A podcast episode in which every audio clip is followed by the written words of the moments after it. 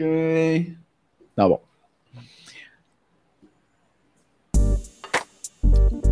É... César, César, olha aqui. Olha aqui a dupla ligação. Tá prestando atenção na dupla ligação? Não repara. É lá. É. Aí muda a octano, octeno. Por causa da liga. Não tá prestando atenção. Eu vou falar com a sua mãe. Um podcast sobre criatividade, comunicação e conexão. Ficou muito bom! Eu, eu acho que você narrou um dia meu de aula, assim. Pegou bem certeiro, inclusive. Você tá até espionando. Ai, gente, o César é lamentável. O César é lamentável. Alô, Brasil! Alô, Brasil! Mauro Fantini falando. Esse é mais um episódio do Nota 6. Esse podcast tão ouvido por Linus Pauling, esse podcast, que tem né, elétrons pulando para lá e para cá, e você não sabe onde eles estão, se eles estão, se eles não estão, estão em todos os lugares, mas em nenhum lugar também. O podcast é assim. O podcast está em todo. Olha só, acabei de descobrir. O podcast é tipo um elétron. Está em todos os lugares, mas em nenhum lugar ao mesmo tempo. Uau, que coisa maravilhosa. E hoje, senhoras e senhores, temos uma convidada especial do mundo da educação, da inovação, da desse povo arteiro que, que fica inventando moda e fuçando e tá sempre meio uh, inconformado. E ah, onde é que, que, que eu posso ah, que, que eu posso inventar aqui hoje no mundo da educação? Que uma, uma das coisas que eu gosto muito de do podcast, de ser um host de podcast, é que isso me dá o pretexto de conversar com as pessoas com quem eu quero conversar. Então, essa convidada eu não conheço pessoalmente, mas conheço por Instagram, porque estava passando pelo Instagram, pintou ali para mim o arroba. é muito bom esse arroba. Arroba, você só. você só dá aula. Amei de princípio, falei, nem vi o resto, falei, eu gostei dessa pessoa aqui. E estamos aqui hoje com Ana Lívia Batistela Araújo. Ana Lívia. Oi, Ana Lívia, tudo bem? Olá, ô Mauro, prazer em estar participando do seu podcast, viu? Você é uma peça.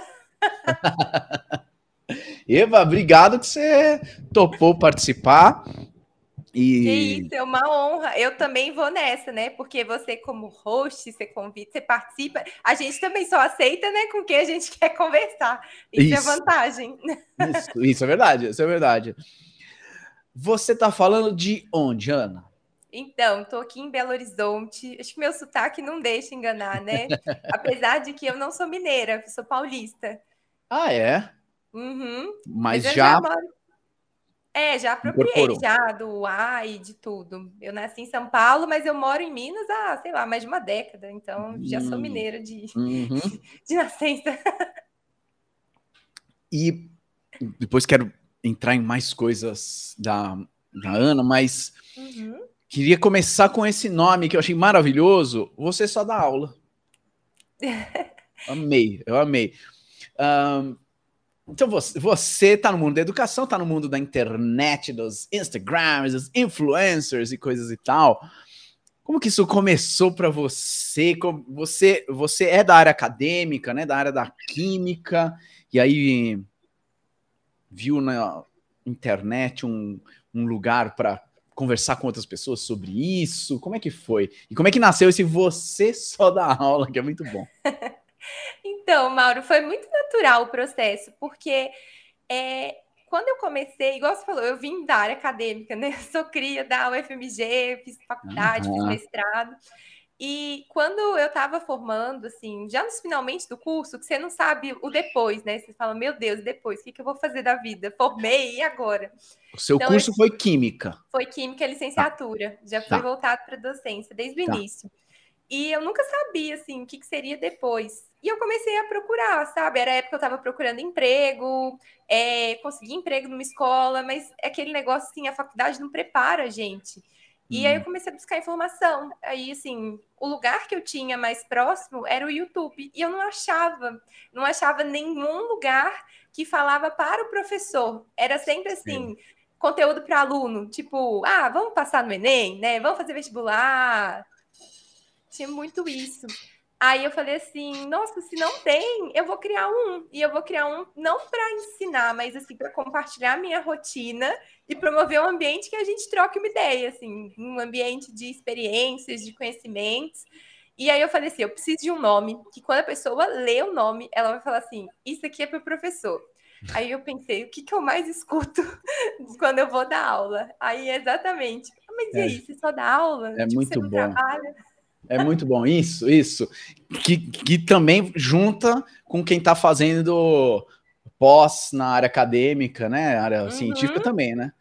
Ah, estou fazendo o meu mestrado. Uh, e, e, você está trabalhando com o quê? Não, é. É, tipo, esse, né? Esse é não é suficiente, né? exato, exato. É muito bom o nome. E ouvindo você falar, me, me lembrei de um. Esses vídeos que aparecem né, na nossa frente, com trechinhos de entrevistas, uhum. do Jason Alexander, que é um ator que fez o George Costanza no Seinfeld, né, na série Seinfeld, que eu amo de paixão, e, e ele tá falando o seguinte: olha, não sei se antes, talvez, você era um ator e você ficava esperando alguém te dar um trabalho, te dar uma oportunidade. E hoje eu acho que meu, não, já, já passou da hora do ator sacar que ele tem que criar o seu trabalho. Você vai criar as condições para aquele trabalho que você quer e, e, encontrar o editor, e encontrar o diretor. E você vai criar. Isso vai te trazer uh, trabalho, vai te trazer uh, uma, uma satisfação, se for o trabalho que você quer fazer, afinal de contas, você está criando a parada, né? Uhum. E é possível também que o fato de você ter feito isso uh, renda convites de pessoas para trabalhos que você não conseguiria criar sozinho. Uhum. Então eu adorei isso que você falou, de putz, é, é fácil estar né, no. Ih, não tem no YouTube. Ih, não tem no YouTube. É, não tem. Não, não tem, vou fazer eu, né? É, foi bem assim, uma Muito lacuna. Legal. Muito legal. E então hoje você conversa principalmente com professores. Isso. Hoje meu foco são professores, mas em especial os que trabalham em escola. Eu gosto de falar com esse público, porque também eu vejo que é uma lacuna. Hoje a gente tem uma narrativa muito assim: ah, não, hoje você tem que empreender, né? Você tem que ser empresário, você tem que né? É uma coisa mais agressiva. E nem é todo mundo que tem esse perfil, né, Mauro? Tem uhum. gente que não tem perfil de empreendedor, que não quer abrir uma empresa. E eu acho que às vezes trazer essa narrativa para o meio assim da educação é um pouco complicado. Assim, tem, eu tenho amigas que trabalham com isso de forma muito assim responsável, mas na maioria dos casos não é. Uhum. E então assim, eu gosto de pegar justamente os professores que escolheram a escola, que estão ali na linha de frente da educação, que estão lá no chão da escola, que vai todo Sim. dia dar aula escola pública, às vezes tem recurso, que, mas tá ele escolhe. Tá? Para o César, que não está prestando atenção. César. Só tem, eu acho que todos meus alunos estão igual o César. Então, vou, vou fazer uma pergunta que você fez, inclusive, né? Se, dessa coisa do professor do empreender, que eu achei muito legal se todo professor precisa empreender, se você acha que todo você não fez, fez a pergunta recentemente, né? Fiz. É, o, o que que você enxerga dentro dessa, desse conceito um pouco mais amplo de empreender para quem é professor, barra apresentador, barra tá falando com outras pessoas e querendo que essas outras pessoas saiam diferentes ali desse encontro? Perfeito. Eu acho que é importante a gente pensar primeiro na definição do empreender, né? Porque as pessoas associam muito com ah, o empreender é criar empresa. Também, mas não necessariamente, é, né? É ter um CNPJ. Ter um CNPJ, estou empreendendo. E não, assim, uhum. tá longe disso, né, Mauro? Uhum. então, é, eu acredito, assim, pensando na definição do empreender, como sendo algo de resolução de problemas, de inovar, de buscar realmente assim solucionar demandas que você tem no seu cotidiano, independente da área, independente da profissão. Toda profissão tem que empreender, todo mundo tem que empreender, porque senão a gente fica para trás, né? A gente fica acomodado. Então, eu vejo desse lado, assim, nessa perspectiva de que o empreender é necessário para todas as áreas, o que não é. significa que você tem que ter uma empresa para fazer isso. Bateu a porta aqui. O... É, eu, eu enxergo total também o, o, o professor que está querendo melhorar uma aula dele, que está é, se especializando em, um, em, algum método diferente, ou que ele acredita que funcione. É, para mim, isso é o cara que está matando no peito ali e falou: Meu, eu estou fazendo esse trabalho, mas vou fazer melhor, vou fazer com mais ferramenta, com mais resultado. E para mim, o empreender mora por aí. E aí, cada vez fica mais engraçado a pergunta: você só dá aula, né? Como se fosse aparecer lá, né? Fala 50 minutos de alguma coisa, vai embora e, e pronto, acabou, né? Exato. Mas eu acho que essa é a visão que muita gente tem que assim é, é, realmente isso, né? Os 50 minutos de aula e acabou isso. sua aula, acabou e pronto, tá pronto. livre. É. Isso. É, ontem uma, uma, aluna me fez uma pergunta que eu falei, eu, eu dou aula de imunologia, tá falando sobre um modelo animal que um, um cara usou há muitos anos, tal, um peixe zebra. Uhum. E aí ela fez uma pergunta sobre um vídeo que poderia existir. Aí agora tá tô até. Ela alugou um triplex na minha cabeça aqui, que eu tô até agora vendo se eu acho o vídeo para poder postar para ela, para ela ver. Isso a aula já faz mais de 24 horas que aconteceu, né? Pois é. Aí o negócio vai, vai continua, né?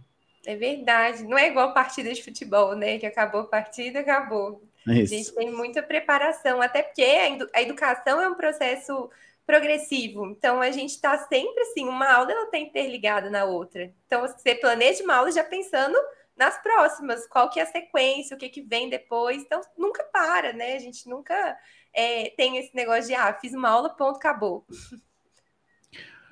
Você tem alguma aula sua que você lembra de ter sido assim trágica? Ah, só uma. é tipo assim, em ordem alfabética ou em data. Já, teve uma assim, essa foi trágica mesmo.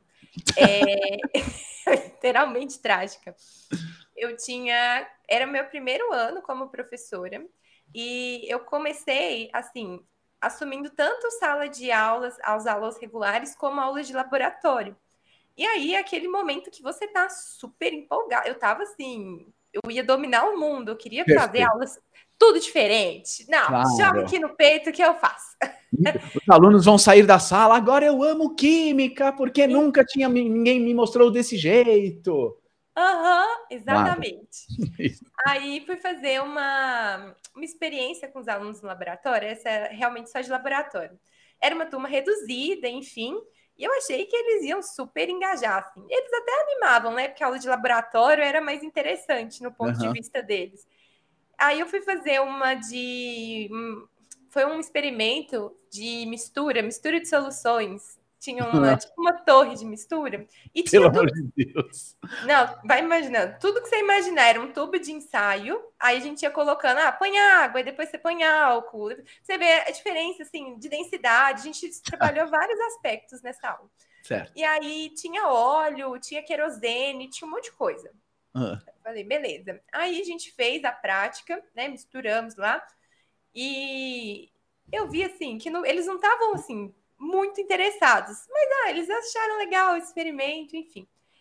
É... E aí eu fiquei um pouco assim, eu dei um sermão neles nessa aula, falei, não, gente, vocês têm que colaborar, vocês também têm que né, é, ajudar na aula, senão não dá certo. E aí fui recolher é, o tubo de ensaio de cada um, porque eu ia ter que jogar, fazer o descarte correto. Aí fui pegar de um grupo e não tinha líquido. Aí eu falei, gente, vocês jogaram na pia? Aí, ah, não, fulano bebeu. Então, assim, foi uma aula muito trágica, porque ele bebeu tudo que tinha no tubo de ensaio. Gente! Sério. E aí eu já fiquei assim, eu já estava frustrada, porque a aula não tinha rendido da forma que eu gostaria. E eu falei, gente, vou ter que correr com esse menino para o hospital. O que, que eu vou falar para os pais dele? Pelo amor de foi Deus. Horror. Essa foi trágica. Gente, mas turma de é, quantos anos eles tinham? Era ensino médio, Mauro. Primeiro ano de ensino médio. De Juro para você, 15, 14, 15 anos, mais ou menos. Gente, e aí a missa de sétimo dia, como é que foi? Ah, sim, né? Todo mundo chorou. Não, assim, ele passou um pouco mal, mas assim, nada, a gente fez ele beber muita água depois. Gente! Foi uma loucura. É, na aula de química é mais comum do que você imagina. É porque foi é. minha primeira experiência. É, é mais comum do que você imagina. Caraca, eu tô muito impressionado, meu. Pelo amor de Deus. Nossa, que doideira. E, e você hoje tá bem interessado nessa coisa das, de inovação, né? Eu gosto bastante. É, hoje, assim, eu trabalho, mesmo sendo professora de química, hoje o que eu gosto de trabalhar é formação de professores. E eu ah. acho que é impossível falar é, de formação de professores sem falar em inovação educacional. Eu não vejo uma, algo assim desconexo, sabe? Uhum. Eu foco bastante nisso na minha comunicação. O que, que você. É, que você acha que seria o essencial, assim, no mundo, mundo perfeito, Dona Lívia ministra, virou ministra da Educação. Ah, já pensou? O que, que, você acha que seria o ideal, o, o, mundo dos sonhos, assim, em termos. Lógico, tem muita coisa, né? Infraestrutura, uhum. enfim, mas em termos de formação de professores, que, que você acha assim, putz, acho que a gente ainda não sacou isso. Uhum. E tinha, a gente tinha que sacar, tinha que perceber isso, e eu vou mover mundos e fundos aqui do meu, do meu orçamento para fazer isso acontecer no, no Brasil? Pelo, pelas suas experiências, com quem você está trocando por aí? Nossa, essa pergunta ela é muito interessante, porque quando você fala isso, é assim, o problema da educação, igual você falou, é uma bola de neve. Assim, Sim. tem vários ângulos, várias perspectivas que você olha e não é uma coisa só, ah, vamos resolver tal coisa, vamos investir em tal coisa que funciona, né? Então, a gente tem a questão da desvalorização do professor. O professor hoje, ele tem uma carga horária enorme nas escolas, uhum. geralmente, para ganhar um salário, assim, digno. Então, acaba que uma carga horária alta não permite que ele tenha tempo de qualidade para preparar, ele vai desmotivando, as aulas em consequência. Então, assim, é uma bola de neve. Sim. Eu acho, na minha visão, assim, é, uma coisa que eu defendo muito é que investir em educação, antes de mais nada, é investir na formação do professor, é investir no professor. Então, o que eu faria como ministra? Aí já vou lançar, então, minha. Já... Alô, alô, Rádio Escutias, prepara que a gente está lançando. Ou você ouviu primeiro aqui, hein? O slogan vai nascer aqui. Ai, gente, isso é ótimo. Mas eu, eu investiria muito em uma formação continuada, porque acontece uma tendência dos professores é, formarem na faculdade e estagnarem, no sentido de aprendi o que eu tinha que aprender e pronto. E não é assim, o mundo está mudando, as coisas estão acontecendo. A gente tem que investir né, em desenvolvimento. Não existe professor do século XXI que não investe em desenvolvimento profissional, fica uhum. para trás.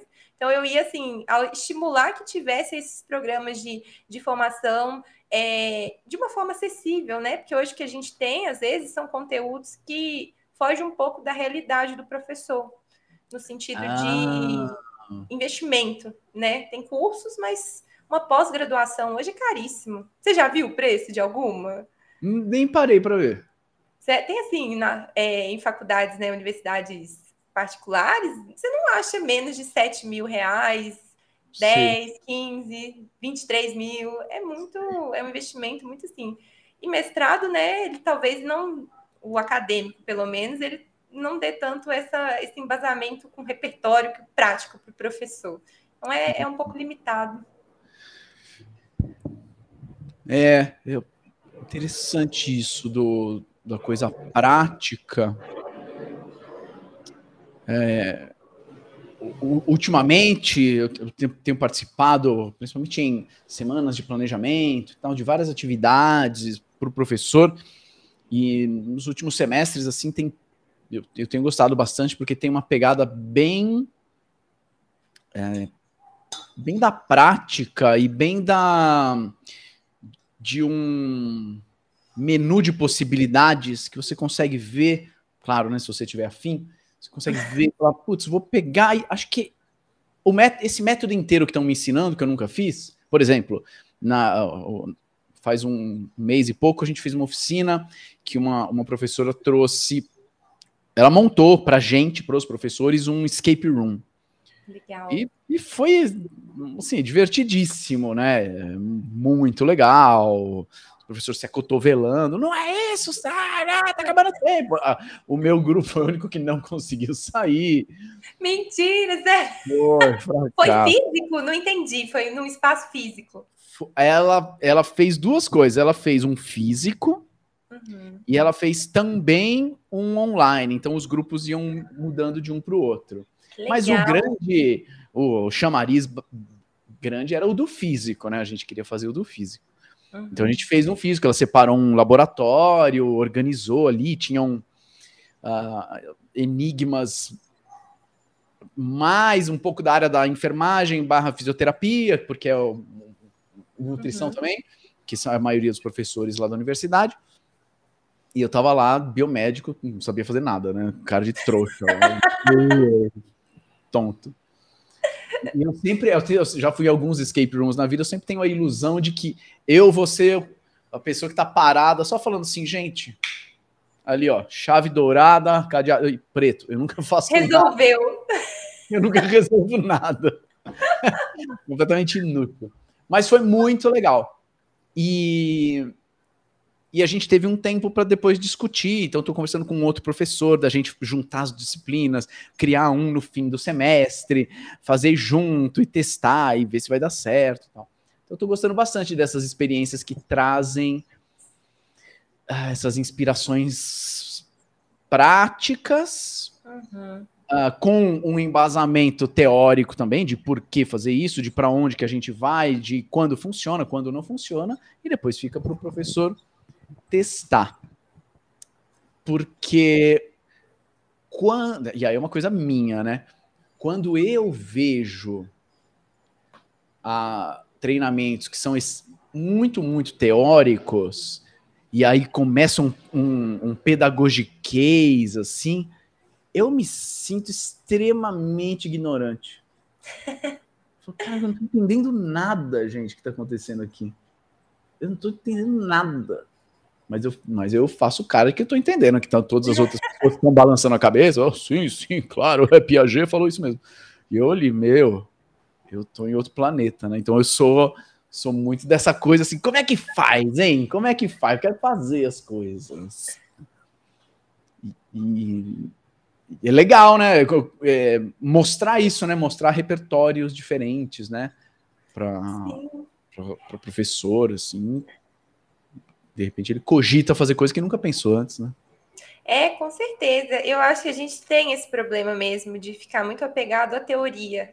O mundo acadêmico, pelo menos, assim, uhum. na minha uhum. experiência, foi muito assim. Então, eu me formei na faculdade é, sem saber muito bem como que funcionava a prática, mesmo tendo estágio, mesmo tendo oportunidades. Sim. E, e alguns cursos também focam muito nisso, né? Nessa questão de ser muita teoria. É, eu penso que a didática é assim, uma comunicação fácil. É você falar e a pessoa te entender. É uhum. uma coisa bem assertiva, uma comunicação bem assim, é assertiva. E o pessoal às vezes quer dificultar, né? Traz muito conceito, muita teoria, é igual você no final das contas, e aí, como é que eu aplico esse trem? Sim, sim. É. E, e o que, que você sente das, das experiências que você tem online ou presencial em treinamentos, que das coisas que você traz que o povo mais pira, mais acha legal, mais tem vontade de aplicar. que uh, às vezes para você é até meio, ah, sei lá, isso aqui é meio mundano, isso aqui para mim já virou meio óbvio, mas de repente para o outro é uou, uhum. que coisa doida.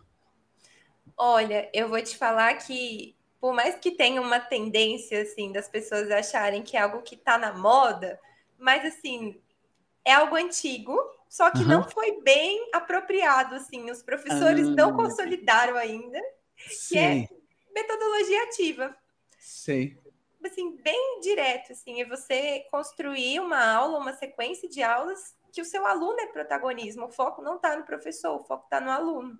Então, quando eu vou fazer alguma formação, e aí eu trago algum aspecto, assim, alguma metodologia, alguma estratégia, algo que ponha o aluno de fato no centro, né, do processo de aprendizagem, o pessoal fica, nossa, que legal. falo, gente, é, não tem mágica. Uhum. É estudo, né? A parte teórica é importante, é, mas assim, saber aplicar o repertório prático é muito mais. E é uma coisa que muda. A perspectiva da aula fica completamente diferente. Você mesmo, Mauro, foi assim, como aluno, pensa assim, numa aula muito legal que você teve. Provavelmente você teve um papel ativo nessa aula. Não foi uma aula só expositiva que o professor chegou Sim. e ficou falando. Sim. É, é, No mínimo, no mínimo, era uma conversa. Uhum.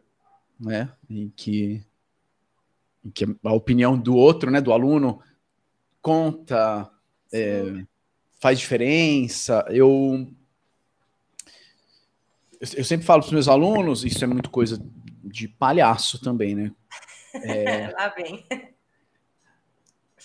Que eu vou sair de casa né, pensando onde que os alunos estão, qual é o ponto A desses alunos, onde que vai ser, onde a gente quer chegar, né? Qual que vai ser o ponto B dessa aula ou desse grupo de aulas, enfim. Uhum. E eu tenho esse esse plano, eu tenho, eu sou super organizadinho. Uhum. Agora, se eu chegar na sala, a gente passar lá duas, três, quatro horas, sei lá quanto tempo, e eu seguir exatamente aquilo que eu planejei, provavelmente podia ser um PDF. Se eu seguir exatamente, se eu encontrei 60 pessoas diferentes e não mudou o planejamento, não, não teve curvas, não teve buracos, montanhas no planejamento, ele seguiu exatamente o que eu queria? Não, não é possível. Não é possível. Tá, um monte de Walking Dead na sala, não serviu para nada. Uhum. Então, e eu, eu, eu, normalmente desenho isso na lousa e eu falo, gente, a, eu tô aqui para vocês complicarem meu cronograma. Uhum. E, e, a gente ser levado para outros lugares que, a gente, que eu não tinha previsto em casa, porque eu ainda não tinha encontrado vocês hoje, no dia 3 de março, nessa hora, com, a, né, com o estado que vocês estão agora, né? E, e tu, tu, digo, digo que isso é muito de palhaço, porque palhaço é diálogo a gente bate na porta do hospital lá, a gente não vai fazer um show exatamente, a gente não vai apresentar um número, a gente vai jogar, a gente vai trocar, a gente vai dialogar e o que o outro oferece influencia muito, muito, muito na minha performance, na minha, no que eu entrego também, né? E aí quando o outro sente isso, ele percebe, opa, eu sou importante nessa parada aqui. Eu, eu eu sou relevante, né? Se não fosse eu, a aula seria de outro jeito. Opa, legal. Então, por isso que eu digo, né? No mínimo, no mínimo, foi uma conversa. Né? Sim, é importante ter diálogo, né, em salas, que aí, igual você falou, o aluno se sente pertencente, ele se sente, assim, é, também responsável pela construção uhum. do conhecimento. Você uhum. deixa de lado, né? Que, considerando que metodologias ativas não é algo que as pessoas começaram a falar ontem, já faz uhum. tempo. Mas achei muito interessante o que você falou, embora se fale há muito tempo, não quer dizer que esteja sendo aplicado ou esteja sendo bem aplicado. Uhum. O que, que você sente, Ana, de objeções ou obstáculos ou barreiras para que esse jeito de pensar talvez seja até antes da técnica. Se vai ser o, o PBL ou vai ser o TBL ou sei lá o quê. Um, mas, assim, esse jeito de pensar, por que, que você acha que atrapalha para ele de fato ser implementado, instalado, né? Esse software seja instalado na cabeça. Perfeito. Essa pergunta é excelente. Tem vários, assim, são várias objeções. Acho que a principal, assim, vamos lá, um top 5, vai. Top 5 objeções para metodologias ativas. Se, se esse podcast tivesse é, orçamento, agora, o, o agora o, o editor já estaria criando um jingle ah. Das top 5 objeções. Mas como editor sou eu mesmo. Aí pede para ele, quem sabe. Aí, ele não sabe. ah, essa foi boa. Mas vamos lá. Você quer de trás para frente ou de frente para trás? Ai, meu Deus! Olha lá, já estamos conversando, tá vendo? Aí eu já faço parte dessa aula. É... Eu quero de, do 5 para 1, ou do 3 para 1. Vamos lá do 5 por 1. Um. Em Você... quinto lugar. Porra, eu não consigo manter essa porta aberta. Peraí. Vai lá, fecha. Nossa. Pronto, agora vai. Pronto. Pronto. Imagina, a minha tô de olho também, ela tá quase batendo, mas deixa que vai batendo. É, pergunta. Você já tem a 5 ou você vai falar a quinta e a hora que você terminar a quinta você vai pensar, bom, e agora qual que será a quarta, hein? Eu vou, eu vou falar e você me conta qual foi das opções. Pode ser? Aí você descobre. Tá bom. Não, quando a gente chegar no top 1, a gente retoma isso. Fechou, fechou. Então tá. Em quinto lugar, uma objeção que aparece muito. Pense, põe aí, editor. É, em falta de infraestrutura. O professor Como? alega que falta de infraestrutura, não, a sala ah. é muito pequena, ou a sala não tem isso, não tem aquilo, a escola tá. não, não tem o espaço adequado para fazer a implementação é, da metodologia ativa. Então, essa é uma objeção que aparece bastante. Certo. O famoso aqui não é a Finlândia. Exato. É. Exatamente. Tá. Que, ó, é interessante isso. Muito interessante isso, porque. Aí eu já comentando nas objeções. Não, mas pode ir, vamos, é pra gente tá aqui para conversar mesmo. É, claro, tem a objeção que está enraizada no, no professor, pode ter. E tem também o cuidado de quem traz a ideia de conhecer o público, porque às vezes a ideia pode ser genial, mas ela é trazida desse jeito, né? Gente, porque na Finlândia é incrível, olha o que eles estão fazendo, na escola do Porto, na escola da Ponte, olha só, não tem, na escola da Ponte, eu nunca fui, parece que não tem nada, né? Não tem sala, não tem cadeira, não tem reitor, não tem livro, é assim, as pessoas se abraçam e aprendem magicamente. Aí o cara vai falar, pô, mas aqui não é assim. Uhum. Aqui passa um ônibus na janela da, da, da turma, um barulho infernal. E é às vezes o próprio jeito de apresentar não favorece a, que a ideia seja implementada, né? Por isso que é bem uhum. legal conhecer também não, qual, qual, é a infra dos caras, né? Interessante. É, isso de fato.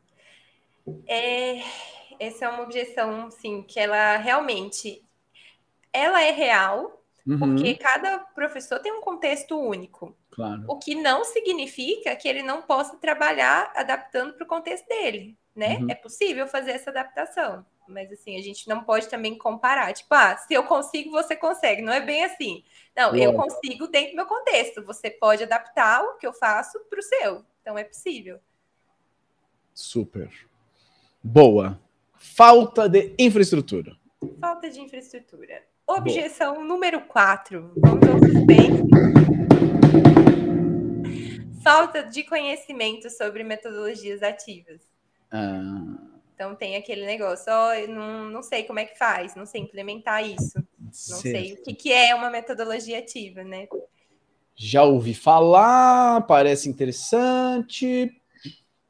Parei aí. Uhum. Não sei para frente, não sei materializar. Exato. É, e é uma demanda assim bem recorrente, porque de fato a faculdade ela deixa muito a desejar. Quando a gente fala de metodologia ativa, não é uma, é um universo dentro Sim. de um, sabe, tem muita metodologia ativa. Então, dentro de metodologia, a gente tem estratégias de ensino, tem abordagens, tem um monte de coisa. Então, é realmente muito amplo, sabe? Não é uma coisa que você vai aprender em uma semana. É uma coisa que você tem que continuar e ver o que, faz sentido para o seu contexto. E muitas vezes, né, o professor ele não continua os estudos, ele não investe nessa formação continuada. E aí fica complicado mesmo, porque sem essa base é, é difícil. Não vou falar impossível, mas complica muito o nosso trabalho. Nossa, essa base também estou pensando aqui que ela pode ser importante para o professor sacar que talvez tenham coisas que ele já faça que são, ou coisas que ele, já faça que quase são, que precisa de um cabelinho ali. E, e isso dá mais coragem, né? Porque, pô, já é, já é o método que eu uso. É, no semestre anterior, eu, eu, divido uma, um módulo com duas professoras. Uhum. O módulo das bases das doenças infecciosas. Nossa. E durante... Hã? Achei, achei chique. Chique, chique. Durante o semestre, os alunos precisam fazer um trabalho, que é do semestre todo, tem um grupo, e um, o trabalho tem um monte de regras, precisa ser baseado em artigos científicos, eles precisam criar uma, uma visão autoral dentro de um micro assunto, produzir um vídeo que seja interessante, mas cientificamente preciso. Bom, é isso. E aí eles produzem lá no final do semestre. Quando o aluno não faz trabalho direito, é trágico, é, nossa, doloroso. Quando ele faz direito, ele já chega na sala assim, com uma cara de hoje eu aprontei, quero mostrar para os professores, que é muito legal. Isso a gente já faz há, há muitos semestres, a gente gosta muito. Acabou um, um desses dias de apresentar, a gente terminou, saiu da sala, foi para a sala dos professores, sentou na Copa, que é onde acontece a real inovação na educação, é na Copa dos Professores, uhum. do lado do café, né? É ali que vai acontecer. biscoito pedagógico. Tem isso onde você trabalha? O biscoito Bis... de água sal? O bi... Não. Ah, não? Ah, não. Que isso? Tem o café, mas eu não tomo café. Você não toma café? Passada. Como é que você vive? Bom, gente, a convidada acabou de deslogar aqui, ela tá offline. Ela tá extremamente decepcionada. Meu, não eu tomo. surpresa. Então, não tomo. Eu acho que eu, eu tomo uns cinco cafés por ano, assim, alguma coisa assim. Que isso, Mauro? Não ligo. Nunca liguei. Nossa, que sorte a sua.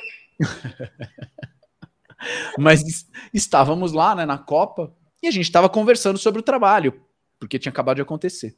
E uhum. tinha um outro professor que tem uma formação muito mais na pedagogia, que é nosso nosso amigo, mas não é colega de curso, e ele estava ouvindo a gente conversando. Ele ouviu, ouviu, ouviu, ouviu, fez uma outra pergunta, e ele falou: "Gente, vocês têm uma metodologia muito robusta de. Aí preencha com uma lacuna termos pedagógicos, que eu não sei quais são. E a gente. Ah, é? Temos? Nossa, isso é muito legal, porque a gente pode. Inclusive, pode publicar isso do ponto de vista de, de Gatsky, ou do ponto de vista de não sei que outro pedagogo, e a gente, besta ou trouxa pra caramba, assim, hã? Sério? A gente está falando, é? Enfim, ele estava encantado. Aí depois ele organizou, mandou para um congresso, enfim. Uau. E aí, aí, aí, depois a gente ficou super se achando, sabe? Oh, tem um negócio. É, a gente já achava legal, mas a gente não tinha noção que para os olhos dos outros de fora seria legal. E, e ele nos ensinou que a gente estava usando várias técnicas de metodologias ativas que a gente nem sabia que estava usando. Uau, que legal isso, é muito interessante. E é legal trazer, porque realmente é, a gente tem essa demanda de mais métodos, Porque, uhum. assim, aí trazendo um pouco para o lado da pedagogia, né? Do, como é que você falou? Pedagogia. Pedagogia case. É. Isso, um pouco dessa linguagem. Porque, assim, o que, que é a metodologia? É, método é a parte do passo a passo. Então, faz isso, faz aquilo. Uhum. E logia é o estudo. Então, metodologia é o estudo de um passo a passo, estudo de um caminho. Uhum. Quando a gente fala de metodologia, a gente está falando dos referenciais teóricos. Então, o que está embasando esse passo a passo? Que aí entra Vygotsky, ah, Piaget, ah, isso e aquilo. Mas toda metodologia, assim, tem ali, às vezes, um método que está por trás. Então, Sim. se eu tenho um método, um passo a passo, igual isso que vocês criaram, que eu trago o aluno no centro, como protagonista, né, no ensino-aprendizagem, é, a gente tem ali dentro um método que está dentro de uma metodologia ativa, porque tem estudos ali que vão dar embasamento para ele. E a gente precisa disso. Uhum. Tem, é muito legal.